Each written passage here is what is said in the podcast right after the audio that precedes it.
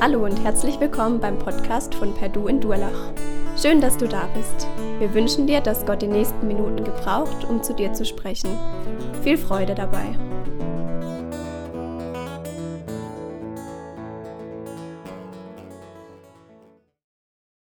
Ich hoffe, ihr hattet bis jetzt ein schönes Wochenende und dass ihr die freien Tage genießen konntet. Ich wollte diese Stelle einfach mal nutzen, um euch nochmal Dankeschön zu sagen. Dankeschön für die Weise, wie ihr uns aufgenommen habt.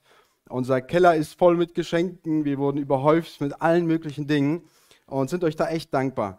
Ähm, allein schon, als wir hier ankamen, ne, ähm, als wir das Haus noch renoviert hatten, hatte ich eine Gruppe von äh, Männern mit aus Neuwied, die mir geholft, geholfen haben, unser Haus zu renovieren. Und damals haben wir so viele Einladungen gekriegt, dass wir gar nicht alle an, annehmen konnten ähm, und davon Gebrauch machen konnten, bei anderen Menschen zu essen. Ähm, aber eine Person, die hat es geschafft, uns einzuladen. Und so sind wir dann, haben uns fertig gemacht, dahin zu fahren. Und einer meiner Freunde, der war super nervös und so, oh Mann, ich kann nicht mit, ich will nicht. Er hatte nicht ein Problem jetzt damit, dass, wir bei, dass er andere Menschen kennenlernen muss. Im Gegenteil, er mag Menschen, aber er hat ein Problem mit Essen. Und er kann, verträgt nicht alle Sachen, mag nicht alles und so, war er super nervös. Und ich habe ihm gesagt, boah Mann, ey, die haben uns eingeladen, du fährst jetzt mit, auch wenn es nur wegen der Gemeinschaft ist. Und äh, wir zeigen einfach Dankbarkeit dafür, dass wir mitkommen. Und ähm, der, aber das wird doch peinlich, wenn ich nichts esse. Und ich so, jetzt komm einfach mit, wir sind hin. Es gab ein gutes Gulasch, du konntest seine Erleichterung im Gesicht sehen. Und es war echt cool. Dankeschön dafür, dass wir sowas erleben durften. Und als wir bei dieser Person zu Hause waren, hat die Person am Ende nochmal, der Hausvater am Ende nochmal eine kurze persönliche Glaubens, äh, Glaubenszeugnis erzählt, was er mit Jesus erlebt hat, eine kleine Andacht dazu gemacht uns dann nach Hause geschickt, uns quasi mit dieser Andacht mit zum Weiterarbeiten geschickt. Und dieser Freund von mir, der sagte zu mir, bei Oliver, und ihr müsst wissen, ich komme ja aus einem russlanddeutschen Hintergrund und viele Russlanddeutsche stecken ja oder sticken zu ihren eigenen Personen, also zu den eigenen Russlanddeutschen, die bleiben immer unter Russlanddeutschen. Und so sagte er zu mir, Mann, ey, das war genial. Ich bin echt hin und weg, ich bin äh, berührt von diesem Erlebnis und so zu, zu sehen, wie gastfreundschaftlich wir aufgenommen wurden und dann dieses persönliche Glaubensleben, wie der Mann sein Leben mit uns geteilt hat, das hat mich mitgenommen und ähm, hat mich echt bewegt. Und so freue ich mich, dass du jetzt in Karlsruhe sein musst, weil ich mich jetzt mit dieser fremden Kultur auseinandersetzen muss. Das war seine, seine, seine Antwort zu mir und Dankeschön euch dafür. Das war echt klasse. Und wisst ihr, als ich mich auf diesen Text vorbereitet habe, da war diese Situation die ganze Zeit war die, äh, bei mir vor den Augen. Der Text, um den es heute geht, ist Apostelgeschichte 10, 1 bis 11, Vers 18. Und äh, die Gottesdienstleitung hat mir nur 30 Minuten gegeben, also wir werden nur durch den Text springen. Ähm, und der, das Thema, das mir gegeben wurde, war, ähm, Gott kommt zu den Heiden. Also Gott bricht diese kulturelle Grenze zwischen Juden und Heiden. Gott kommt auf sie zu. Bevor ich aber jetzt äh, sofort in den Text einsteige, wie Gott das dann überhaupt gemacht hat, was da passiert ist in unserem Text, möchte ich ganz kurz ähm, noch auf etwas anderes hinweisen. Einige von euch kamen auf mich zu und wir sprachen darüber, was ihr in den Hauskreisen in den letzten Wochen er erlebt habt, als wir durch die Apostelgeschichte gegangen sind. Und da gab es äh, Konflikte, Stresssituationen aufgrund der Dinge, die in den Texten beschrieben werden. Und ich darf euch Mut machen, in die Hauskreise zu gehen, denn wir haben nur diese 30 Minuten, circa 30 Minuten. Wir haben nur die und ich kann nicht ganz tief in den Text reingehen, aber ihr habt die Chance, das selber nochmal zu vertiefen. Und jetzt ist dieser Werbeblock hier extra dafür da, weil dieser Text so ein richtiger ähm, Stresstext ist für Hauskreise. Also da kann man sich richtig drüber streiten, solltet ihr auf jeden Fall wahrnehmen und dahin gehen. Genau. Aber was passiert in unserem Text? In unserem Text, wir sind in Apostelgeschichte 10, Gott kommt zu den Heiden und wir lesen hier in den ersten acht Versen, in Caesarea lebte ein Mann namens Cornelius, ein Hauptmann, der die Schar, die man die italienische, ein Hauptmann der Schar, die man die italienische nennt. Der war fromm und gottesfürchtig mit seinem ganzen Haus und gab dem Volk viele Almosen und betete ohne Unterlass zu Gott. Der sah um die neunte Stunde des Tages in einem Gesicht deutlich ein Engel Gottes zu ihm hereinkommen, der zu ihm sprach, Cornelius. Er aber blickte ihn an, erschrak und sprach, was ist es, Herr? Er aber sprach zu ihm, deine Gebete und deine Almosen sind hinaufgekommen vor Gott, sodass er ihrer gedacht hat. Und nun sende Männer nach Joppe und lass Simon holen mit dem Beinamen Petrus. Dieser ist zu Gast bei einem Gerber, Simon, dessen Haus am Meer liegt. Der wird dir sagen, was du tun sollst. Als nur der Engel, der, der mit dem Cornelius redete, hinweggegangen war, rief er zwei seiner Hausknechte und einen gottesfürchtigen Kriegsknecht, von denen, die stets um ihn waren, und erzählte ihnen alles und sandte sie nach Joppe. Also der Lukas, der Schreiber der Apostelgeschichte, stellt uns jetzt den Cornelius vor. Und er stellt ihn vor als einen, der anders als seine römischen Landesgenossen ähm, Gott sympathisch fand. Also der hielt sich nicht wie die anderen Römer an den Polytheismus, also den Vielgötterglaube, sondern mochte oder fand den jüdischen Monotheismus, den Eingötterglaube, sympathisch und lebte ein moralisches Leben. Und er stellt ihn uns vor als einen, der gute Werke tat, der aber immer noch ein Heide war, und zwar auf zwei Arten. Zum einen ein Heide von seiner Herkunft her, das macht äh, Lukas uns deutlich, dass er sagt, hey, ist Cornelius, also ein Römer von seinem Namen her, ein römischer Hauptmann, also er stellt seinen römischen Beruf dar, und dann sagt er noch äh, die Gruppe von denen, die Cornelius anführt. Also Cornelius, ein Mann, der 100 Mann unter sich unterstellt hatte. Die römische Legion war auf 6000 Mann, war 6000 Mann groß. Die war wiederum unterteilt in Kohorten, in sechs äh, die von 600 Mann äh, stark waren. Und diese 600 Mann waren jeweils auf sechs Hauptmänner aufgeteilt. Und Cornelius war einer dieser Hauptmänner. Der, und diese Hauptmänner kamen in ihre Position, weil die gute kriegerische, kriegerische Dienste getan hatten. Also Lukas stellt uns ihn vor und sagt, hier ist ein guter Kriegsdiener, der so gut im Krieg war, dass er sogar Hauptmann wurde, also Anführer von diesen, von diesen 100 Mann. Und dieser Mann äh, ist Heide von seiner Herkunft, aber er ist auch Heide von seinem geistigen Zustand. Im Sinne, von de, Im Sinne davon, dass er nicht zu Gott gehört, auch wenn er gute Dinge für Gott tut. Wir haben hier den Cornelius, der Gott sympathisch findet, der ganz gute Dinge für Gott tut, der aber immer noch von Gott getrennt ist. Das wird deutlich darin, dass Gott einen Engel senden muss, damit der Cornelius nicht nur moralische Dinge für Gott leistet, sondern dass der Cornelius auch in eine Beziehung mit Gott kommen kann.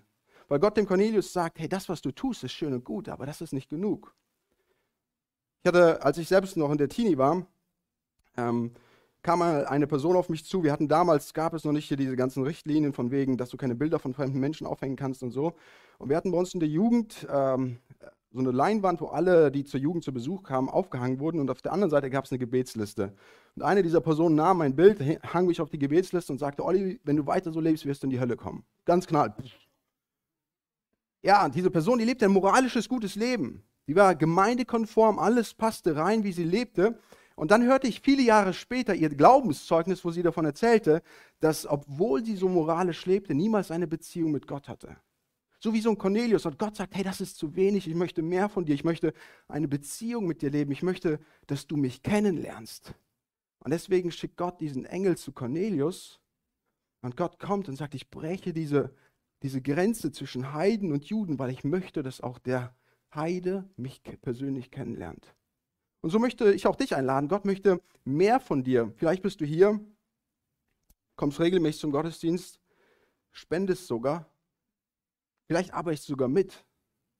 Aber solange du noch keine persönliche Beziehung zu Gott hast, bist du immer noch Heide im geistigen Sinn, getrennt von Gott lebst immer noch nicht in einer Beziehung mit Gott. Und Gott sagt dir, hey, du bist mir so wichtig, dass ich eine kulturelle Grenze übersprang, als ich selbst Mensch wurde und für dich starb. Und jetzt lade ich dich ein, dass du auch mich persönlich kennenlernen kannst. Und genau das macht er bei Cornelius und er sagt, Cornelius, das ist zu wenig, ich möchte dich kennenlernen. Und Cornelius, der hört den Auftrag, er, er, sieht den Engel, er hört den Auftrag, den er bekommt und sagt, das ist etwas, dass ich Gott persönlich kennenlernen kann. Das ist jemand, der mir sagen kann, was ich tun muss, damit ich Gott kennenlerne. Und Cornelius antwortet sofort darauf. Er holt seine Männer und schickt sie nach Joppe. Jetzt macht Lukas was ganz Geniales. Er nimmt uns nicht mit auf die Reise von diesen drei Männern des Cornelius, sondern er versetzt uns direkt auf das Dach von Simon den Gerber. Auf dem Dach von Simon den Gerber sehen wir zum, zur Mittagsstunde den Petrus, der als guter Jude zur Mittagszeit äh, betete. Und als guter Mann bekam er zur Mittagszeit auch rechtzeitig Hunger. Und er ist da oben und schreit runter in das Haus und sagt, hey, ich habe Hunger, könnt ihr was vorbereiten? Und so ist Petrus auf diesem Dach, 50 Kilometer entfernt von Caesarea, und bekommt diese Vision, die uns Lukas dann beschreibt in den Versen 11 bis 21.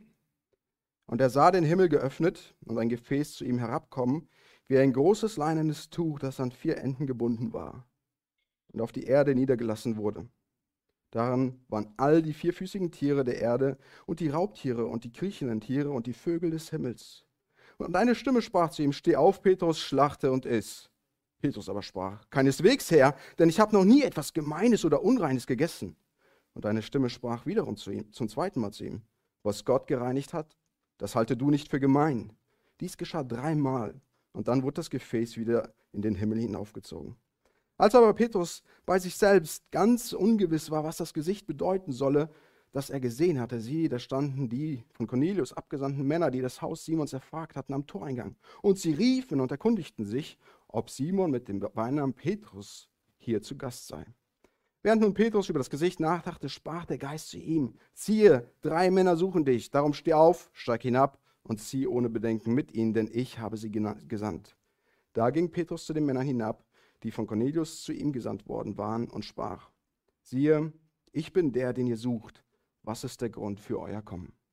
Also wir haben Gott, der diese kulturelle Grenze zwischen Heiden und Juden überspringt und sagt, hey, Cornelius, dein moralisches Verhalten ist nicht gut, da ist mehr, das, ich möchte eine persönliche Beziehung zu dir haben. Aber Gott macht noch was anderes und zwar bricht er nicht nur diese kulturelle Grenze, sondern er bricht jetzt auch dem Petrus seine religiös-gesetzliche Grenze. Und dafür muss er den Petrus erstmal vorbereiten. Äh, es ist so, ich weiß nicht, ob ihr das früher auch so gemacht habt, wenn ihr schlechte Noten bekommen habt, dann bin ich erstmal zu meiner Mutter gegangen und habe ihr vorsichtig von dem Klassendurchschnitt erzählt, wie schlecht er durch ausgefallen ist. Ja, das Lachen sagt, ihr habt es genauso gemacht. Ähm, genau, oder habe erstmal erzählt, meine Freunde, was für schlechte Noten die, die bekommen haben. Und dann habe ich gesagt, hey, das, das ist, worauf ich, was, was meine Note war. Also erstmal die ganz schwere Sachen vorbereitet und dann mit der, mit der schlechten Nachricht nachgekommen. Genauso äh, sanft geht äh, Gott jetzt an Petrus ran und bereitet Petrus auf das vor, was Gott eigentlich mit ihm vorhat. Und zwar durch diese Vision, die Petrus bekommt. Petrus sitzt auf dem Dach und er kriegt diese Vision. Und in dieser Vision haben wir diesen Auftrag. Steh auf, schlachte und iss. Im Deutschen hört es sich so an, als ob wir hier drei Imperative haben, also drei Befehlsworte. Du sollst etwas tun, äh, die ja von der Modi, von dem, also von der Aussageform, die stärkste Form der Kommunikation sind. So, im Griechischen ist es jetzt so, dass wir nur zwei Imperative haben, also nicht einen dreifachen Auftrag, sondern einen zweifachen Auftrag, aber verbunden mit einem situationsbezogenen Partizip. Das ist jetzt alles sehr technisch. Ich komme gleich dahin, warum ich das so mache. Ähm, ein situationsbezogenes Partizip, das dann aber generell wieder so funktioniert wie ein Imperativ. Also haben wir drei, drei Aufträge, die an den Petrus herangetragen werden. Warum sage ich das? Weil wir darauf achten müssen, was hier eigentlich passiert. Also hier kommt ein Auftrag Gottes, ganz starke Kommunikation von oben. Petrus, hey, ich habe deinen Magen gehört, du hast Hunger. Übrigens die gleiche Art der äh, Erlebnispädagogik, von der Micha letzte Woche, bei, äh, vor zwei Wochen über Paulus sprach, als Gott den Paulus blind gemacht hat und dem dadurch was beigebracht hat. Jetzt Gott hier, ich habe deinen Magen gehört, du hast Hunger, hier ist der Auftrag, jetzt geh und führ aus. Das ist nicht ein, ähm, Petrus, falls du Hunger haben könntest. Und falls du die Tiere, die du da siehst, magst, dann darfst du auch gerne mal zugreifen. Nee, das ist viel, viel stärkere Kommunikation. Ähm, ein Auftrag, den, den er bekommt, ein stärkerer Auftrag als das, was Cornelius erhält. Und jetzt der Kontrast dazu, wie Petrus aber darauf reagiert, auf den Auftrag Gottes, den Gott ihm gibt. Und er sagt, nee, Herr. Die, das, ja, richtige, richtige Reaktion. Nee, Herr, darüber müssen wir lachen, denn der, das funktioniert in der Kommunikation her nicht. Wenn ein Herr einen Auftrag gibt, kann der Untergebene nicht sagen, nee, funktioniert gar nicht. Aber Petrus steht hier und er weiß wieder besser, was die Wege Gottes sind. Und so sagt Petrus, nee, ich habe doch meine religiösen Grenzen, die kannst du nicht jetzt einfach brechen, Gott. Ich habe noch nie so etwas getan. Aber Petrus, der weiß die Wege Gottes besser und so kommt dieser, dieser, dieser Auftrag Gottes, dreimal wird er an den Petrus herangetragen. Dreimal drei, also dreimal der eine Auftrag und dieser wird dreimal an ihn herangetragen. Und dann sitzt der Petrus und jetzt ist er wirklich verwirrt. Das heißt ja, dass er bei sich saß und darüber nachdachte, so sehr darüber nachdachte, dass er nicht mal mitgekriegt hat, dass da draußen welche stehen, die seinen Namen rufen. Aber Gott bereitet den Petrus jetzt auf das vor, was gleich kommen sollte, weil er einen größeren Auftrag mit ihm hat. Und so sitzt der Petrus da, denkt über diesen dreifachen Auftrag nach. Und selbst nur wir, die wir den Petrus nur aus der Bibel her kennen, noch nicht mal ihn persönlich so gut kannten, wie er sich selbst kannte, auch uns erinnert es doch an irgendwelche anderen Situationen von Petrus, oder? Wo Petrus auch wiederum den, den Weg Gottes oder die Zukunft besser kannte als Gott. Petrus, wenn der, bevor der Hahn dreimal kräht, wirst du mich verraten. Nie her, werde ich nie machen. Und dann krähte der Hahn. Und dann, wenn Jesus dem, als Petrus äh, dem Jesus wieder begegnet nach Jesu Auferstehung, wo Jesus den Petrus fragt, hey Petrus, hast du mich lieb? Petrus, liebst du mich? Petrus, hast du mich wirklich lieb? Und der Petrus, der sitzt da auf dem Dach und ist hin und weg mit der Vision und weiß nicht, was diese Vision zu bedeuten hat. Und Gott bereitet den Petrus auf diesen Auftrag vor, den er eigentlich mit ihm vorhat. Und dafür reißt er seine religiös-gesetzlichen Grenzen nieder, weil Gott einen größeren Auftrag für Petrus hat, als Petrus sich das selbst denken kann. Und so kommen diese Männer und jetzt gibt Gott dem Petrus die Erklärung für die Vision. Und er sagt, hey Petrus, mir ging es nie um das Essen. Mir ging es nie um das Essen. Mir ging es darum, um die Männer, die jetzt vor der Tür stehen. Und ich habe sie gesandt. Ich habe deine, ich, habe dich äh, dich an etwas erinnert. Und jetzt kommt ein neuer Auftrag an Petrus. Und Petrus geht hin und er nimmt diese Männer auf. Und wisst ihr, wer diese Männer waren, die da vor der Haustür standen? Guck mal, in den nächsten Versen, in Vers 28, sagt Petrus zu dem Cornelius: Hey, ihr wisst doch, dass wir gar nicht mit euch zusammen sein dürfen. Warum habt ihr mich gerufen? Das waren Heiden. Juden hatten keine Gemeinschaft mit Heiden, aber jetzt kommen Heiden und die stehen vor seiner Tür und so musste Gott den Petrus erstmal vorbereiten, dass er zu diesen Heiden geht. Das Schlimmere ist, sie waren nicht nur Heiden, nein, sie waren römische Heiden, Römer, die die Juden besatzten äh, und denen die Juden jetzt Steuern abzahlen mussten, nur weil diese Macht stärker war als sie selbst. Und schlimmer noch, als dass sie römische Heiden waren, war, dass sie von einem Hauptmann abgesandt waren. Das ist wie wenn bei uns einer vor der Haustür stehen würde, der ein, ein Abgesandter von einem IS-Hauptmann wäre. Äh, machst die Tür auf und guckst, ey, pass auf, dass dich keiner von den Nachbarn sieht. Was machst du hier überhaupt? Und solche Männer kommen an, aber Gott hat den Petrus darauf vorbereitet und Petrus dringt über diese Vision nach. Und jetzt erklärt Gott ihm, warum er ihn geschickt hat, dass er seine religiösen Grenzen, seine religiös-gesetzlichen Grenzen wegtun muss, um den Auftrag Gottes Folge leisten zu können. Und jetzt erfährt Petrus diese diesen Auftrag Gottes und er kann hingehen, als von Gott vorbereitet, um die Tür zu öffnen und diese Männer aufzunehmen. Ich weiß nicht, welche religiösen Grenzen du dir selber aufsetzt, um Gottes Auftrag aufzuführen. Ich kannte mal eine Person, die hatte immer davon gesprochen, dass sie sich selbst als Missionar sieht. Hatte nie zu Hause missioniert, hat nie anderen Menschen zu Hause von Jesus erzählt, aber sie sah sich als Missionar irgendwo im Ausland und wartete jetzt auf Gottes große Vision, die ihr dann zeigen würde, wohin sie gehen sollte betete täglich dafür. Betete täglich dafür, dass Gott ihr doch zeigen solle, was denn der Auftrag Gottes ist.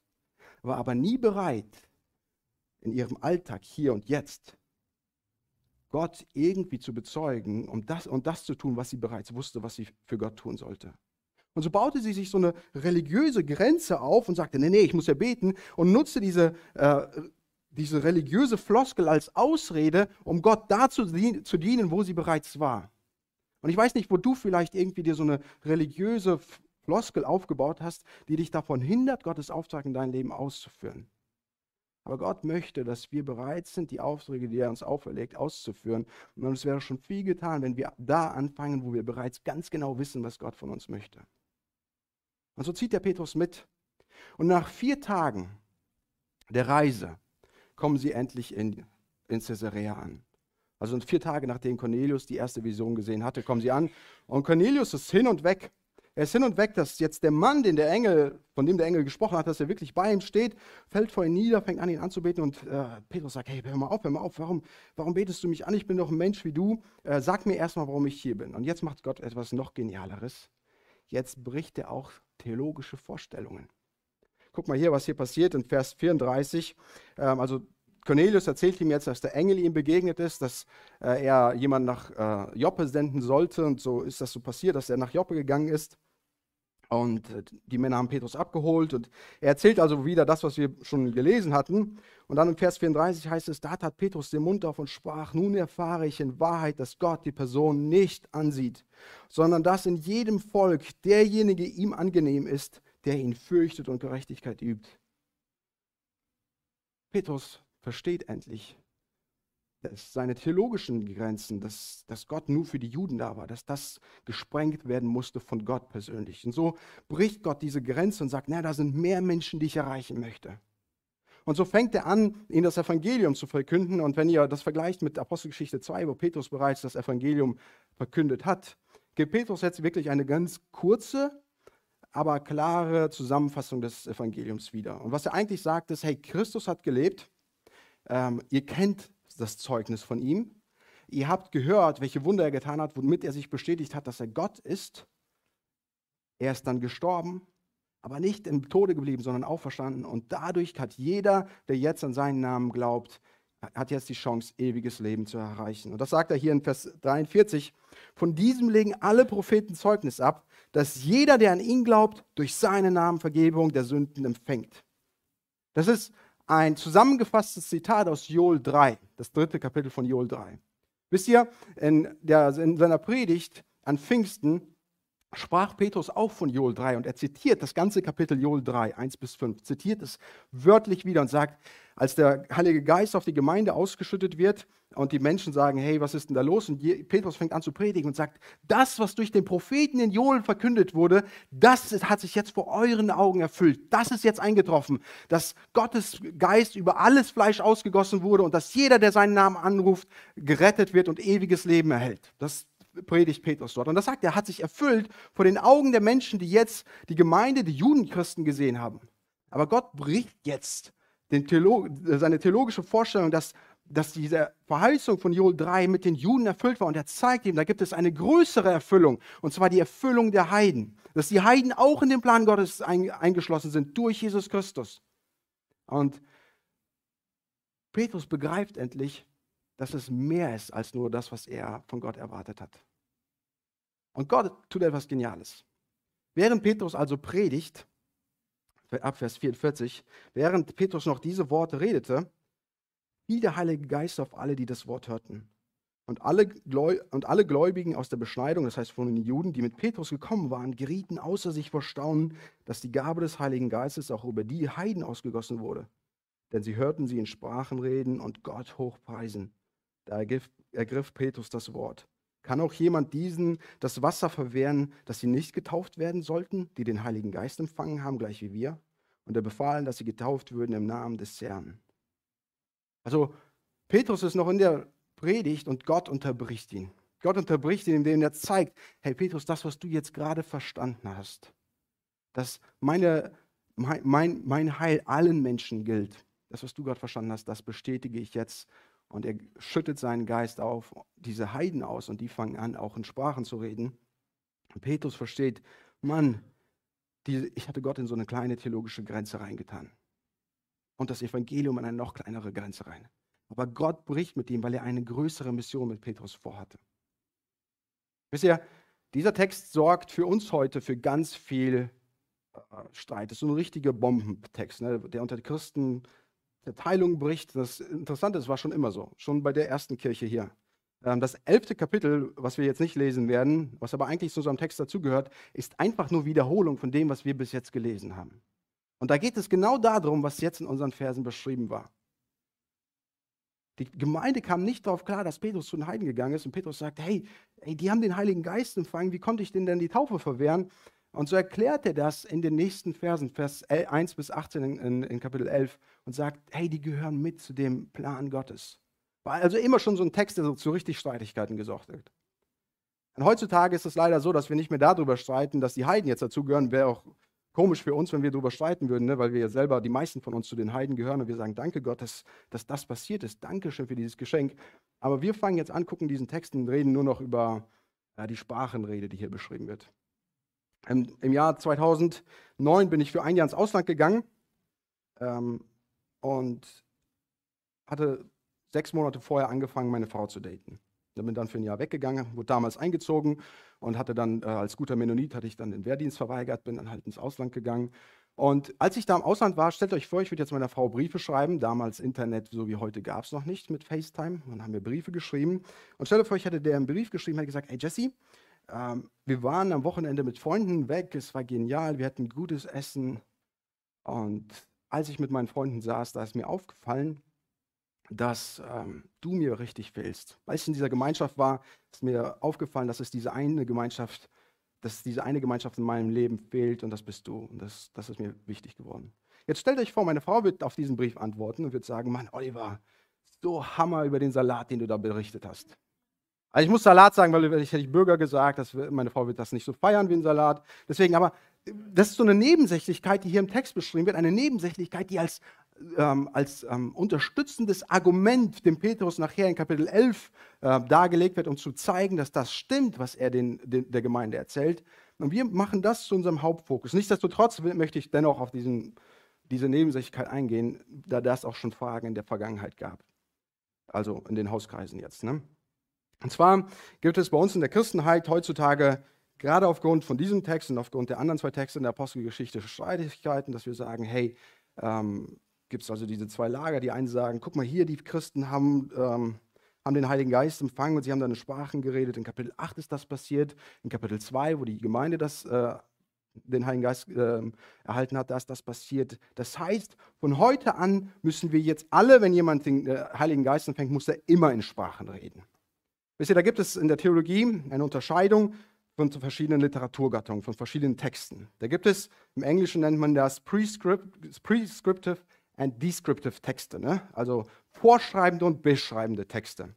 Ähm, ein vorschreibender Text ist eigentlich ganz einfach ein, äh, ein, ein Gesetz. Du sollst nicht töten, du sollst nicht Ehe brechen, du sollst nicht stehlen. Und die ganzen neutestamentlichen Briefe sind vorschreibende Texte, die uns sagen, wie Dinge wieder geschehen sollen.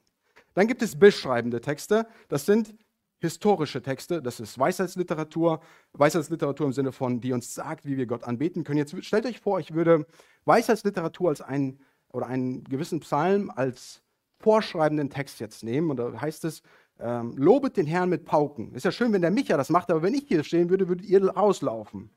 Äh, wer am äh, Mittwoch bei dem Winterspielplatz war und mich wieder singen gehört hat, der weiß auch, dass ich auch da nicht so da unbedingt sein sollte beim Singen. Ne?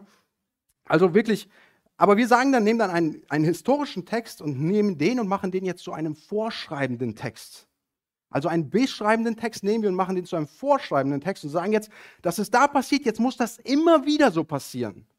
Da gibt es die andere Gruppe und sagt, nee, nee, nee, pass auf, das ist nur ein vorschreibender Text, äh, ein beschreibender Text. Das heißt, das ist einmal passiert, das wird nie, nie wieder so passieren und fallen von der anderen Seite vom, vom Pferd, weil der Text nicht sagt, dass es jetzt immer so passieren muss und der Text sagt aber auch nicht, es wird nie wieder so passieren, wie es hier beschrieben ist. Dennoch können wir äh, sehen, dass es in der Apostelgeschichte auch Fälle gibt, wo Menschen nicht in Sprachen geredet haben, nachdem sie den Heiligen Geist empfangen haben. Also wie gehen wir mit so einem Text um?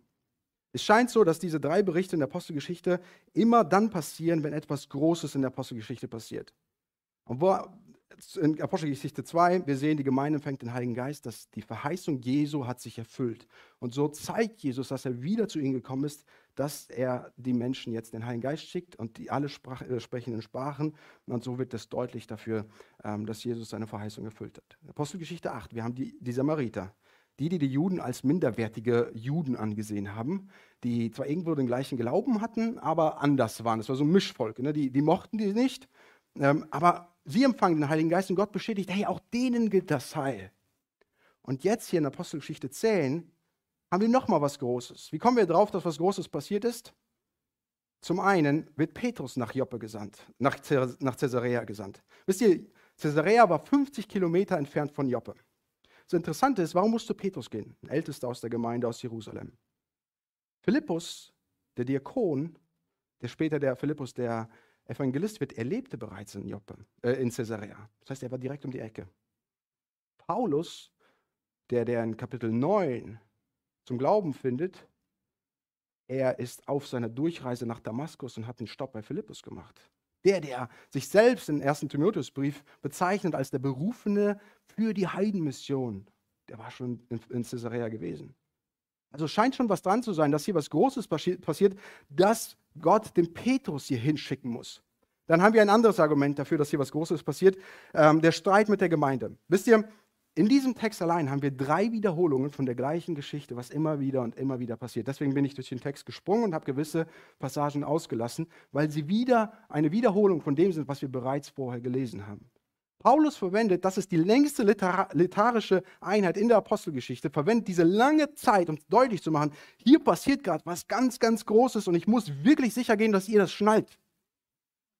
Es geht darum, dass auch den Heiden, die, die fremd waren, dass die den Heiligen Geist empfangen haben. Das bedeutet, dass Gott auch denen die Botschaft schenken möchte.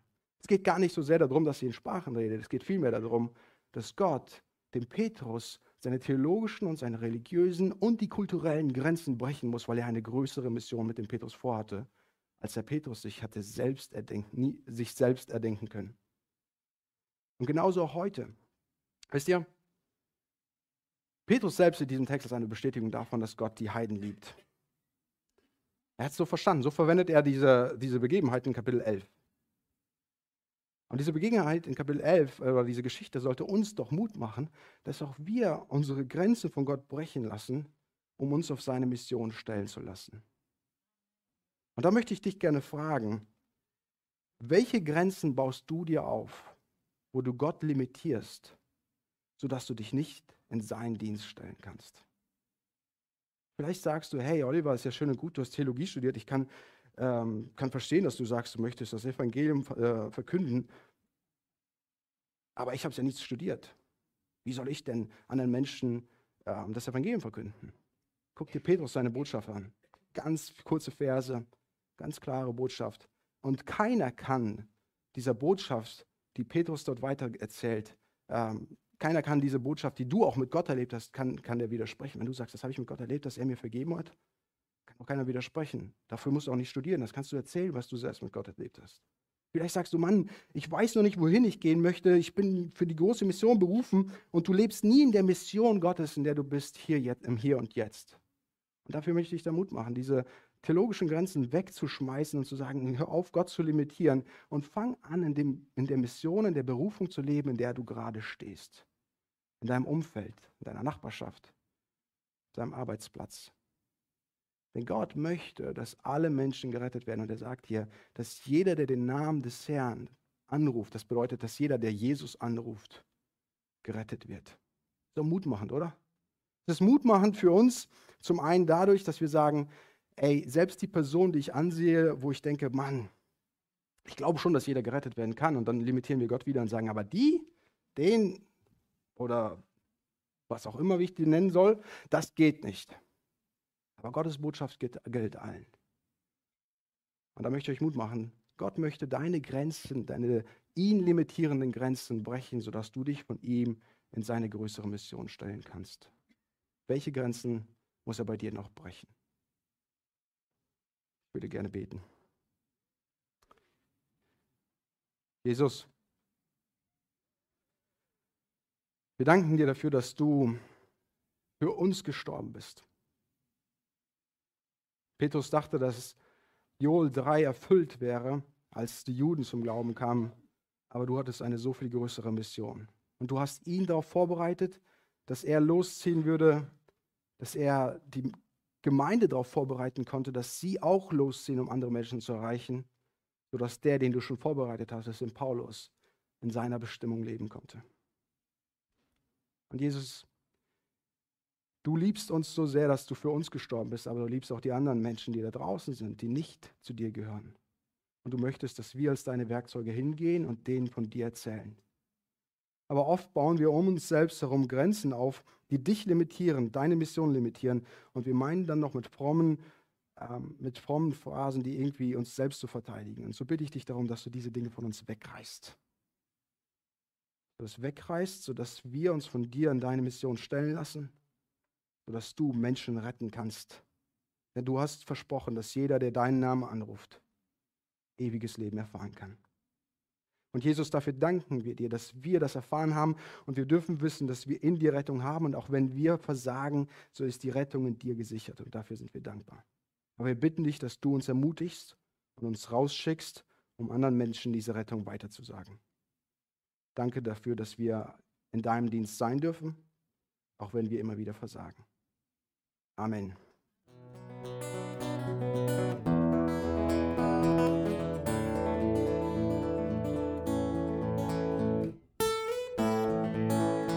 Wir hoffen, der Podcast hat dir weitergeholfen. Falls du noch Fragen hast, besuche gerne unsere Homepage unter www.per-du.church. Hier findest du alle wichtigen Infos zur Gemeinde und zum Glauben. Tschüss und bis zum nächsten Mal.